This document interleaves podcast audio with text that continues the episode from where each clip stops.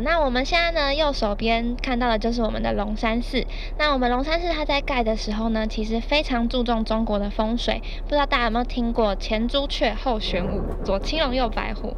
那前朱雀这个朱雀其实指的就是水的意思，因为我们以前的人他们其实是没有消防队的，所以不管是盖庙啊、盖村庄聚落，都最好要在有水的地方会比较好。那我们龙山寺正前方这个白色的建筑很大栋的，就是我们的蒙甲公园，因为蒙甲以前是旧的聚落，我们可以发现有很多的北北、很多的阿姨，他们都在这边，就是从事他们的休闲活动。那在这个呃蒙甲公园以前呢，它其实就是个池塘。那现在呢，在正中间的地方有一个很大的喷水池，大约在呃五点多的时候，它就会启动。Hello，大家好，我是 Leo，欢迎收听《生动台北》。在这个节目里呢，会邀请不同来宾，用不同角度出发去探索台北这座城市。我们刚刚听到的声音呢，是台北双城观光巴士的车服员明轩来为我们做的龙山寺的周边导览。住在台北，你们知道台北有观光巴士吗？没错，在之前的我并不知道哦。台北不只有两条观光巴士的路线，在上面呢，还有非常可爱的车服员在车上跟每个客人做互动，还有当地的介绍。但是因为疫情的关系啊，现在观光巴士少了九成的观光客，没错，只有一成是台湾人，所以观光巴士必须跟各种不同的活动，像是打开台北啊、同志骄傲又的活动做合作。那天访问完明轩啊，有很多人来跟我说，他有上过各大 YouTube 的影片啊，像是上班不要看呐、啊、阿杰或者一加一，他是一个很开朗活泼的人，在对谈的时候可以很明显感受到他对这份职业的热情跟热忱。那我们话不多说，我们来欢迎台北双层观光巴士的明轩。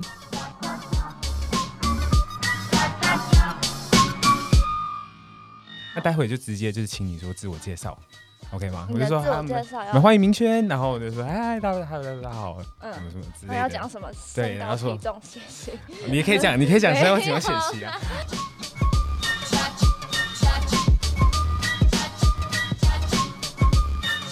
大家好，我是明轩，我现在是台北双城观光巴士的车服员。那我的话是从世新观光系毕业的。OK，就是明轩刚刚在楼下的时候跟我说，哇，他好紧张，我第一次上 Podcast，到现在还是很紧张吗？你就是有点不知道要干嘛，现在紧张度还好了。对啊，就是你现在这个位置是苏打绿坐过的。我知道，我现在屁股暖暖的。暖暖的是怎么样？觉得嗯，很荣幸，很荣幸，很荣幸。没错。好，那就是。双层巴士，我上次第一次看到明轩的时候，嗯、其实是那时候我在跟 另外一个 podcaster 一起在那个双层巴观光巴士上面录 podcast，、嗯、然后就看到明轩，然后你在卖那个卖那个纪念品的时候，嗯、我就很兴奋的说：“哎、欸，明轩。”呃，不是，我没有叫你名字。我说，哎、欸，我想邀请你来上我的节目，然后你也很亲切的说，好好好，我愿意上你的节目这样子。然后呢，我一加你的 IG 才发现不得了哎、欸，你的 IG 的 follow 还不少哎、欸。没有没有没有，因为就是我就是一做功课才发现，就是其实明轩你上过上班不要看啊、哦，对。对，好，那你跟大家讲一下这是什么回事？嗯，其实我们就是来观光巴士工作之后，其实我也觉得是我人生中一个非常神奇的一个旅程。嗯哼，因为我一开始其实没有想那么多，但因为它可能算是算是私人企业，但是是跟政府配合，所以常常会有媒体啊、自媒体等等的会来搭车。嗯哼，那这些自媒体其实都是运气，就像是 Okay. 呃，你知道那个。蔡阿嘎他团队里面有一个阿杰嘛，那一加一，他们也是有来上过我的车的，那都是刚刚好，就是遇到我这样，那我也不知道为什么，就刚好媒体都会在我车上，哇塞，所以其实都是一个运气。所以我的运气是跟一加一跟阿杰是一样的，对，就跟我跟苏打绿是一样的。那那我蛮好奇，就是每一个就是 YouTuber 在上你们的车的时候，都有跟你说，哎，嗨，我想就是请你入镜嘛，这样子。嗯，其实。其实我们都会把他们当成一般的乘客，嗯、对，都是上车之后可能他们会有一些拍摄的需求，那在安全的情况之下都是可以允许，所以让他们一起拍。OK OK，、嗯、那那你先跟大家讲一下为什么你会想要当车服员？因为因为我觉得对很多女孩子来讲，说 车服员是一个。他们比较不知道的职业，嗯、就是像我们同届毕业的女生们，大家可能会想说啊，我要去当空姐。那当空姐，我可以环游世界，我可以 去各地就是玩耍，嗯、对吧？那为什么你你想会想当车服员呢？嗯，其实他这样讲出来有点太直接，就我原本真的没有没有想过要做车服员呢、欸。因为一开始其实我是观光系毕业，在就读观光系之前，我是念医学大学，哦，就蛮特别的一个经验。那我是在念书的时候发现，哎、欸，我很喜欢念书，可是我未来会比较想要。从事服务业.就是我觉得这是一个比较直接又温馨又温暖的行业。OK，你想提供给大家温暖？没错，所以后来我就想说，哎、欸，那我就重考。那我想做的就是观光，我觉得比较快乐。嗯哼。所以后来一毕业的时候，其实我也是想要走航空公司，因为我在大学的时候，我是有在远东航空就是担任过兼职的地勤。OK。嗯，那航空公司的话，我会觉得。就是我觉得机场是离世界最近的地方。那空服员的话，就是我觉得在赚钱之余可以看到世界各地，然后把台湾就是介绍给客人，我觉得是我想做的事。嗯、那那因为疫情跟其实考这个行业没有这么的容易，它是非常看缘分的。OK，对，所以后来呢，我记得是在毕业那一年，我去年毕业的啦，在毕业那一年，我后来是去贸易公司当老板的秘书。OK，就曾经有跟老板到新加坡去出差。Uh -huh. 那那时候刚好一辆观光双层巴士就从我前面开过去。Uh -huh. 然后就突然觉得，对啊，我如果没办法当上航空业的话，感觉车服员这个行业跟航空业是类似的。因为对我来说，车服员是地勤加空姐的综合版。车服员是 OK，怎么说？因为地勤等于是第一线，你在售票的时候，你要面呃客人的很多问题。嗯、那其实空服员老实说，他是比较负责车上嗯、呃、飞机上安全、嗯，那跟我们车服员是一样的。OK。所以后来我真的回到台湾之后，很酷的就是在年底的时候，刚好车服员就招募了。嗯哼。那我就去试了，然后就上了这样。OK，可是就是空姐的工作内容跟车服员内容还是有一些些的差别吧？就比如说空姐的话，你可能要送餐，对不对？你可能要就是请游客填一些就是资料啊。嗯可是车服员的话，就是你除了要照顾就是大家不要淋到雨之外，你还要就是讲解一些就是台台北在地的一些文化的故事啊，是不是？嗯，好，我其实真的是要帮大家导正一下这个观念。好，导正一下，帮我们导正一下。就是因为我们车服员老师说，在一开始我们是九成都是外国乘客，嗯、几乎是没有台湾人的。因为相信大家也是最近才知道台北有双层观光巴士。对，我觉得台北人大家都不知道。对，就是、因为会很多人会以为那是台呃外国人才能搭的。嗯，对，那。嗯、呃，因为会需要车服员，是因为其实那个时候我刚来的，刚到车服员任职的时候、嗯，最酷的是车上可能会有菲律宾人、泰国人、日本人、韩国人，或是欧美人，是大家都挤在这个空间里。OK，是。嗯，所以他非常需要一个你有一个能力可以去照顾跟。用一个语言去沟通所有乘客的，因为我们像，嗯、呃，上次你来搭车的时候，我们是播中文导览，对不对？嗯、对对。但有时候，比如说日本人比较多，我们就会放的是日文。哈，那那、嗯、那如果又有日本人又有韩国人怎么办？如果日本人五个，韩国人四个，那就是放日本。哦、日本原来是原来是按照这样的比例去分。对，那我们上车的话，日本就是外国人都是会发耳机的。嗯哼。对，所以因为现在台湾人比较。比较多啦，就是基本上没外国人，所以基本上没有耳机，但都是公播的导览。OK，对，所以其实老实说，我们的工作真的是在必要的时候提供他们一些旅游资讯的协助。嗯哼，对，那导览的部分是我们所有车服员现在自己额外加的服务。自己额外加、嗯，对，因为呃，uh. 你要想那时候如果都是外国人的话，现在在播的是日文，那你就然后你用 中文在讲就很怪，uh. 你用英文讲也很奇怪，就是其实它是一个额外的一个我们自己 bonus 的服务。对啊，这个是公司邀请你们做的，还是你们自己想说？那我们来加一点 bonus 好了。呃，就是公司没有要求我们。哇塞，对，所以你听到的，吧 uh. 就是因为你坐在那里，其实也是坐在那里，所以后来我有一阵子。我觉得我个人蛮跳通，有一阵子很喜欢跟乘客玩团康游戏。你跟乘客，你跟乘客说，请你跟我这样做，就对，我很帮他们拍影片啊之类的，然后帮他们拍照。那你那天搭到车的时候，刚好因为最近的客人，我觉得还是要看当下客人。像你那天的客人其实都蛮冷静的嘛，整台车都很冷静。对啊，我就想象说大家应该是不是就是这样啊？对，所以我就讲导览。那有时候如果是一群很活泼的，那我可能就会跟他们玩游戏。真的假的？玩什么游戏？我蛮好奇的。就是可能因为有蛮常接到什么那种一团的，通常都是北北阿姨，他他们才有空啦。就在平日这个时间，嗯，所以可能就是跟他们玩一些喊口号啊什么，他们就会很开心。北北阿姨会会配合吗？大家会配合。他们会啊，就台北站，台北站，他们很爱念这个。好，我们叫一下，叫一下。没有，就是我说台北，你说站之类的。好好，我们现在是北北，我现在是车上北北。然后就是帮他们拍影片，等于帮他们拍一个记录这样子，嗯。其实也没有玩什么。好，你要叫一下啊！我现在是北北。北北啊，来来来。好，那就会跟大家说，哎，那看我这边哦。然后我说台北，你说。在台北，在台北，在，然后就帮他们拍成影片，变成他们的一个 memory，这样，就是好可爱哦。对，就类似这样子。OK，那比较年轻的你会玩什么？嗯、年轻的就是蛮爱跟他们开玩笑的，就是可能会去跟他们聊天啊。我比较会.年轻的我目前还没有遇过一整团的，所以可以这样私底下一个一个去聊天。可以啊，可以，其实是可以的。OK，嗯，那那你之前在国在国外观光客的时候，他们。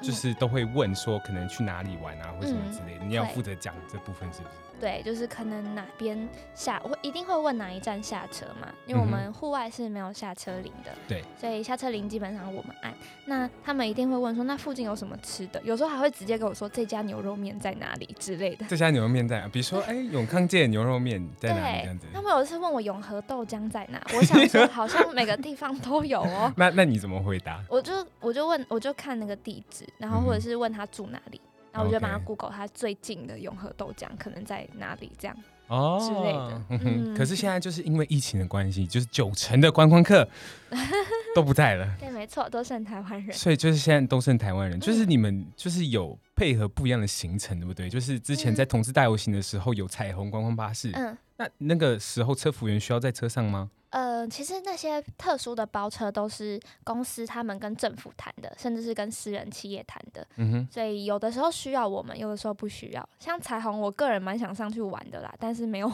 没有需要车服员。哦，对。那像打开台北的，最近就是活动。最近好像需要哦，因为还没有，嗯、目前还没有特别的跟我们说，但因我记得是需要我们的。OK OK，、嗯、那那你先跟大家介绍一下，就是现在台北观光巴士其实有两条路线，对不对？对对对对对。对，所以这两条路线是怎么样子的进行方式？你先跟大家讲一下。哦、可以啊，嗯、呃，我先讲红线好了。嗯、我们有红蓝线两线，它很酷，它跟捷运的那个刚好是相反的，所以红线是走红，红线是走那个比较市区，蓝线走市林。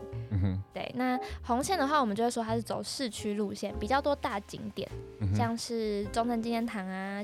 总统府，然后永康一零一，走国父纪念馆这种比较大的景点就会在红线。嗯、那蓝线是偏郊区的，所以就像故宫、圆山、士林。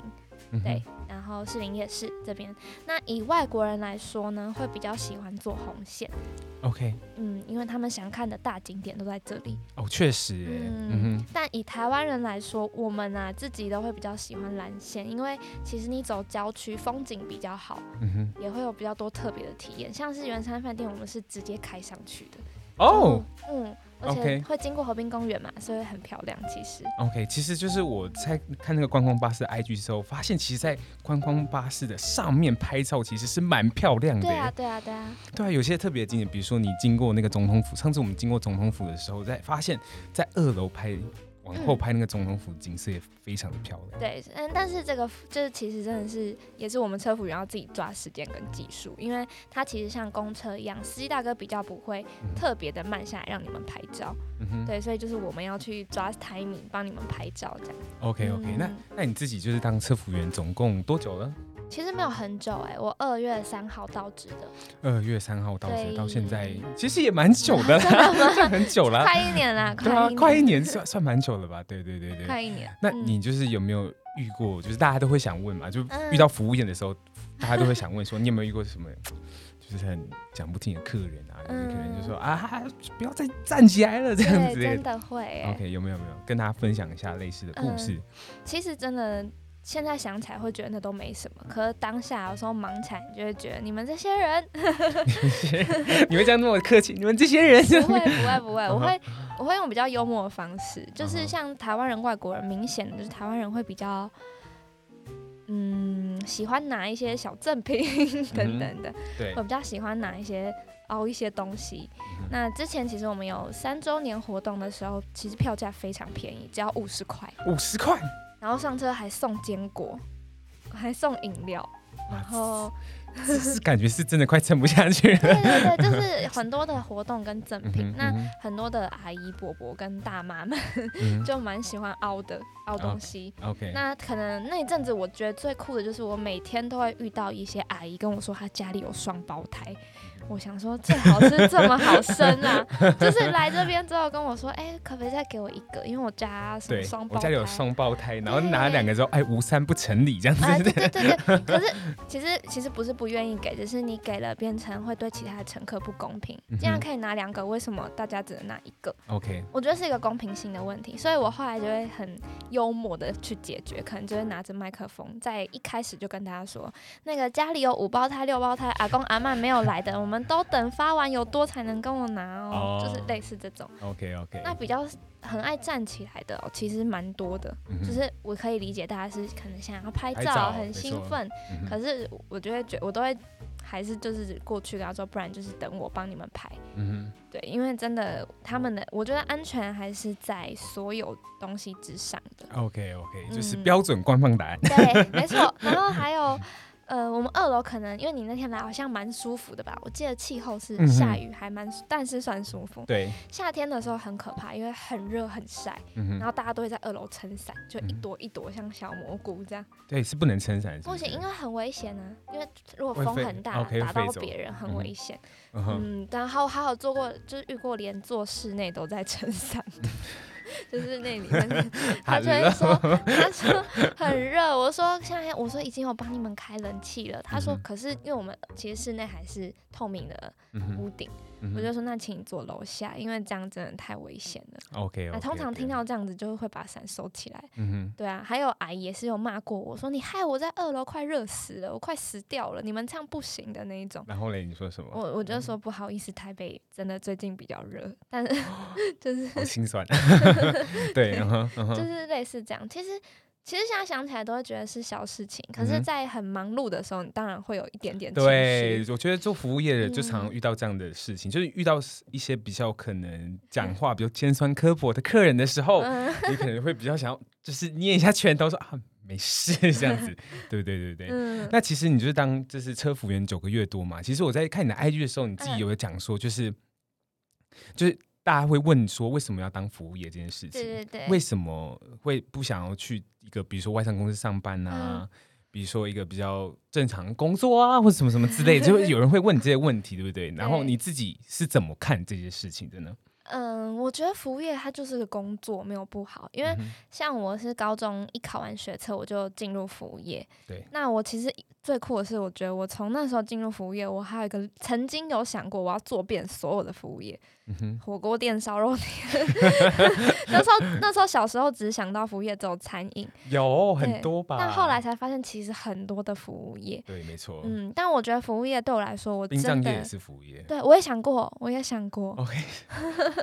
我觉得是去做功德啊。嗯、就我会觉得，其实服务业是一个很直接、很温暖的行业耶，因为。像我在服务客人的时候，比如说客人真的需要什么，你都是很我啦，至少我个人啦，我是很真心的想要帮助他，我才会去做这件事。嗯、比如说我以前在餐饮业的时候，可能客人我们遇过阿姨或伯伯，他们咬不动排骨，我去主动帮他们切成小块给他的。嗯嗯，就是我觉得那都是很直接。那客人跟你反映什么，其实也都是没有心机。比如说他说，嗯、呃，我觉得。你今天服务很好啊、嗯，我觉得今天的菜比较怎么样怎么样，可是他们都是没有心机的。但如果你把它放到商业的一些公司或者是业务上。客人跟你说很好，他其实只是有时候想要靠讨你开心而已。那、哦、客人跟你说不好，其实有时候可能就是故意要杀价。但是我觉得服务业的话，这个层面就会比较少，大家都是真心对待。嗯，嗯，那像是我也遇到很多暖心的客人，就是那时候在三周年活动真的是忙到没有时间吃饭。那可能客人就是因为我们的票价有那一种可以一直重复达成的。嗯，那可能他一直大家都遇到我，就是想说，哎、欸，怎么你都没有休息？对，然后可能就会特别给我水、饮料、面包。我真的收过很多客人的礼物，嗯，甚至会有隔天为了我还带小礼物给我的。隔天为了你带小礼物？对啊，然后有一次也是，好像是我记得印象中是那天的发票机坏掉了，还是什么坏了，然后我就跟跟那客人说，那我用发票的，我寄直接寄到你家好了。嗯、所以我后来就是有把他的发票寄到他家。那过了一两个月，他又回来，他说他觉得我是一个。很守诚信的人，又特别跟我买了纪念品。哇塞！嗯，就是我觉得这些都是很真实又直接，所以其实服务业很辛苦，但我觉得真的是客人的一句谢谢啊，辛苦了，你就会觉得你的努力被看见，真的值得哎、欸。嗯，所以我觉得虽然辛苦，但是他得到的是心灵上的。嗯。好了，因为我就是前女友呢，也是就是做服务业的，就是做空 空姐。然后呢，她她就是在做空姐的时候，常常就是找到说，哎、欸，就大家会问说什么啊，这个工作可能取代性很高啊，对对对对，然后可能就是又就是生理时钟不正常啊，什么之类的。可是她常常会跟我分享说，就是只要客人一个一句谢谢，一个微笑，对，她可能顿时就觉得说啊，算了吧，就是一件很烦的事情，就是这个感觉。对，那我就觉得车服员跟跟空服员大家。都是服务业，然后大家看待这这种很暖心的客人的这些事情的时候，都是抱持一种很感激的心情吧。大家好，我是台北双层观光巴士的明轩，您现在收听的是《生动台北》。今天呢，其实我有请明轩，就是准备一些东西，就是 就是那天，就是我们刚刚讲到嘛，就是明轩他自己有去准备，就是这个地方的。嗯、我们比如说，我们上次经过龙山寺的时候，明轩就有特别讲说，哎、欸，就是我想再加一些别的东西的导览这样子，他们就觉得说，哎，蛮特别的。如果这个东西把它放在 Podcast 上面，就是我们现在想象，说我们现在在那个摇晃的游览车上，摇晃的游览车上，然后呢，就是我们现在开车经过那个龙山寺。嗯那你现在拿起麦克风，我，要假装一下。好，你拿起麦克风来跟大家介绍一下，嗯，龙山寺这个地方。好，没问题。嗯、但是我要先跟个听众讲一下，因为我们车上已经有介绍了，所以我都是比较。稍微补充的那种感觉，怕大家觉得我很不专业。不会啦，怎么会呢？我那天听是觉得说，哦，很喜欢呢，因为喜欢，因为我自己也在带导览的，然后我就觉得说，哎，其实就是讲的蛮不错的。真的吗？真的不用紧张。嗯，因为其实我们有时候会遇到一些，除了自己找资料，有时候真的会有有旅行社包车，你就可以去偷一些 导游的一些 idea。对，就是大家都是这样偷来偷去，不要说互相学习。对，然后好，那我们现在就假装我们现在就是现在在车上摇晃的。游览车上，好好。好，那我们现在呢，右手边看到的就是我们的龙山寺。那我们龙山寺它在盖的时候呢，其实非常注重中国的风水。不知道大家有没有听过“前朱雀，后玄武，左青龙，右白虎”？那前朱雀这个朱雀其实指的就是水的意思。因为我们以前的人，他们其实是没有消防队的，所以不管是盖庙啊、盖村庄聚落，都最好要在有水的地方会比较好。那我们龙山寺正前方这个白色的建筑很大栋的，就是我们的艋舺公园，因为艋舺以前是旧的聚落，我们可以发现有很多的伯伯、很多的阿姨，他们都在这边，就是从事他们的休闲活动。那在这个呃蒙甲公园以前呢，它其实就是个池塘。那现在呢，在正中间的地方有一个很大的喷水池，大约在呃五点多的时候，它就会启动，非常的漂亮哦。那我们龙山寺的左手边可以看到我们的蒙甲夜市，又称万华夜市。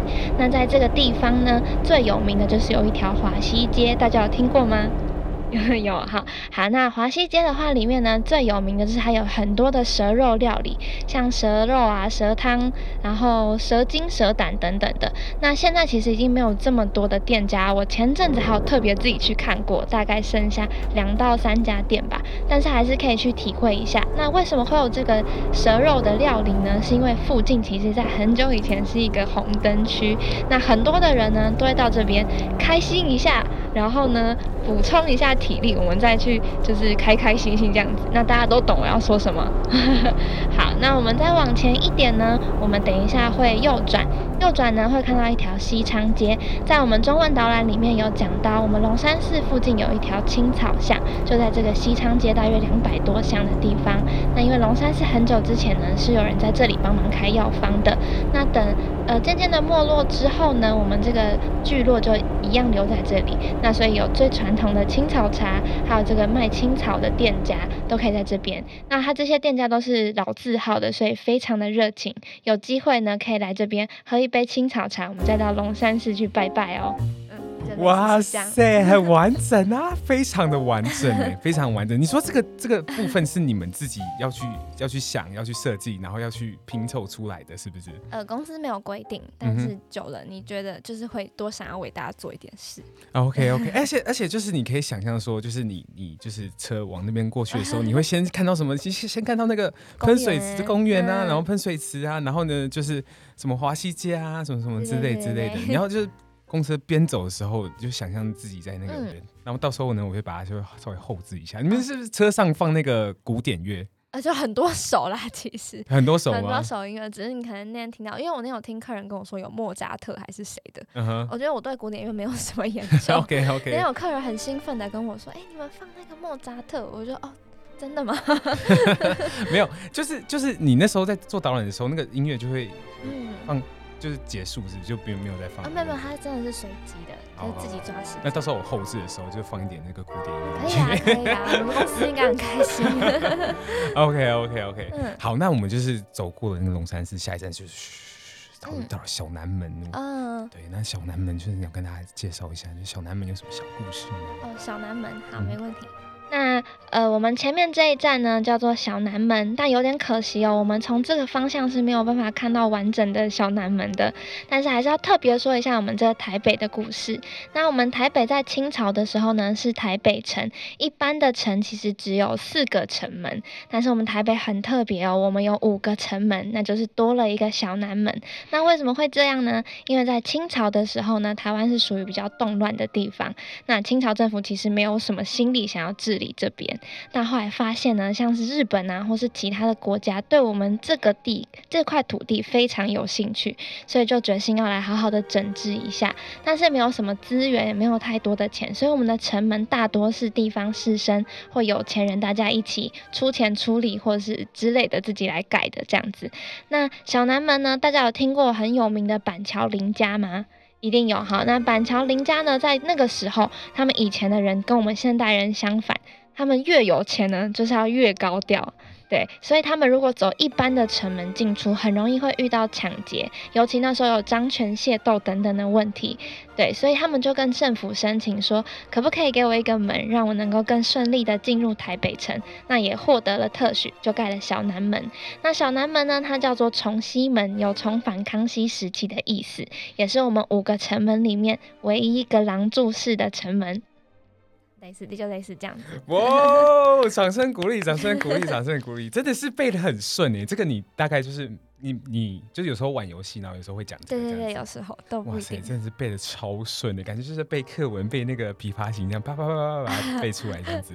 这其实你讲久了，就是会大概知道怎么说，习惯了。嗯，而且因为其实我们在讲的时候是不太能够跟我们的中文导览去达到，因为会怕客人觉得很吵，嗯，所以有时候可能。因为我们自己知道走到哪里，大概开始又会播导览，嗯哼，所以其实有时候可能哎时间不太够的时候，你可能就会讲很浓缩的。有时候今天感觉哎从这里开始到这边还有很多时间，那我就可能可以讲的有更多。嗯哼，嗯，OK，确实确实，就是真的是每个每每一次就会有不同的东西要去拿捏就对了。对，OK，好，明确，就是我们每个来宾我都会问他就是一个问题，嗯，突然很紧张这样子，嗯、就是在你。的印象中，在你的想象中，你觉得就是尤其你做那个嗯那个车服员，对，你你觉得台北是一座什么样的城市？我觉得它是一个奇迹的城市。奇迹？嗯，嗯，怎么说？嗯、呃，因为我自己是念观光的，然后再来有我曾经有去香港住过三个月。对，其实大家常会说，我觉得香港跟台北很像啊，就是大都会大城市。可是当你真的在国外单体经历过，那尤其像我念观光的，你会发现，其实我觉得不论是不光是台北，台湾也是，就是整个就是一个奇迹，就是我们可以很现代，但是我们也很有温度，但而且又很方便，东西又便宜，人又就是温暖，然后任何我觉得找不到太多跟国外比起来，它没有太多可以挑剔的地方。所以，如果要真的形容它，我会觉得它是一个奇迹的城市。你看，像是在香港，他们很发达，但是可能人就偏比较没有那么热情一些。对，那你在比较乡下的地方，虽然人很热情，但是它其实并不方便。但我觉得台北就是结合了这些种种，我觉得人事、实地、五十一住行、娱乐都是一个非常有温度，然后非常怎么讲？我觉得无可挑剔耶的地方，嗯、所以我才会说它是一个奇迹。你就觉得说，虽然台北跟其他就是亚洲大都市一样，就是一个很繁华的地方，可是它。没有少了，就是人与人之间的温度。对，我是这样觉得的。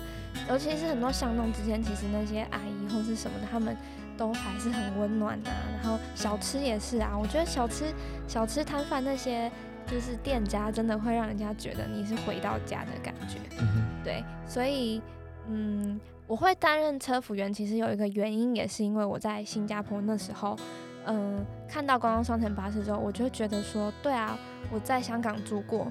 那我为什么不用我自己的力量去把我从小到大生长的这个城市介绍给外国人？所以其实，在还有外国人会来的时候，我真的是尽力的想要让他们对这个地方留下好印象。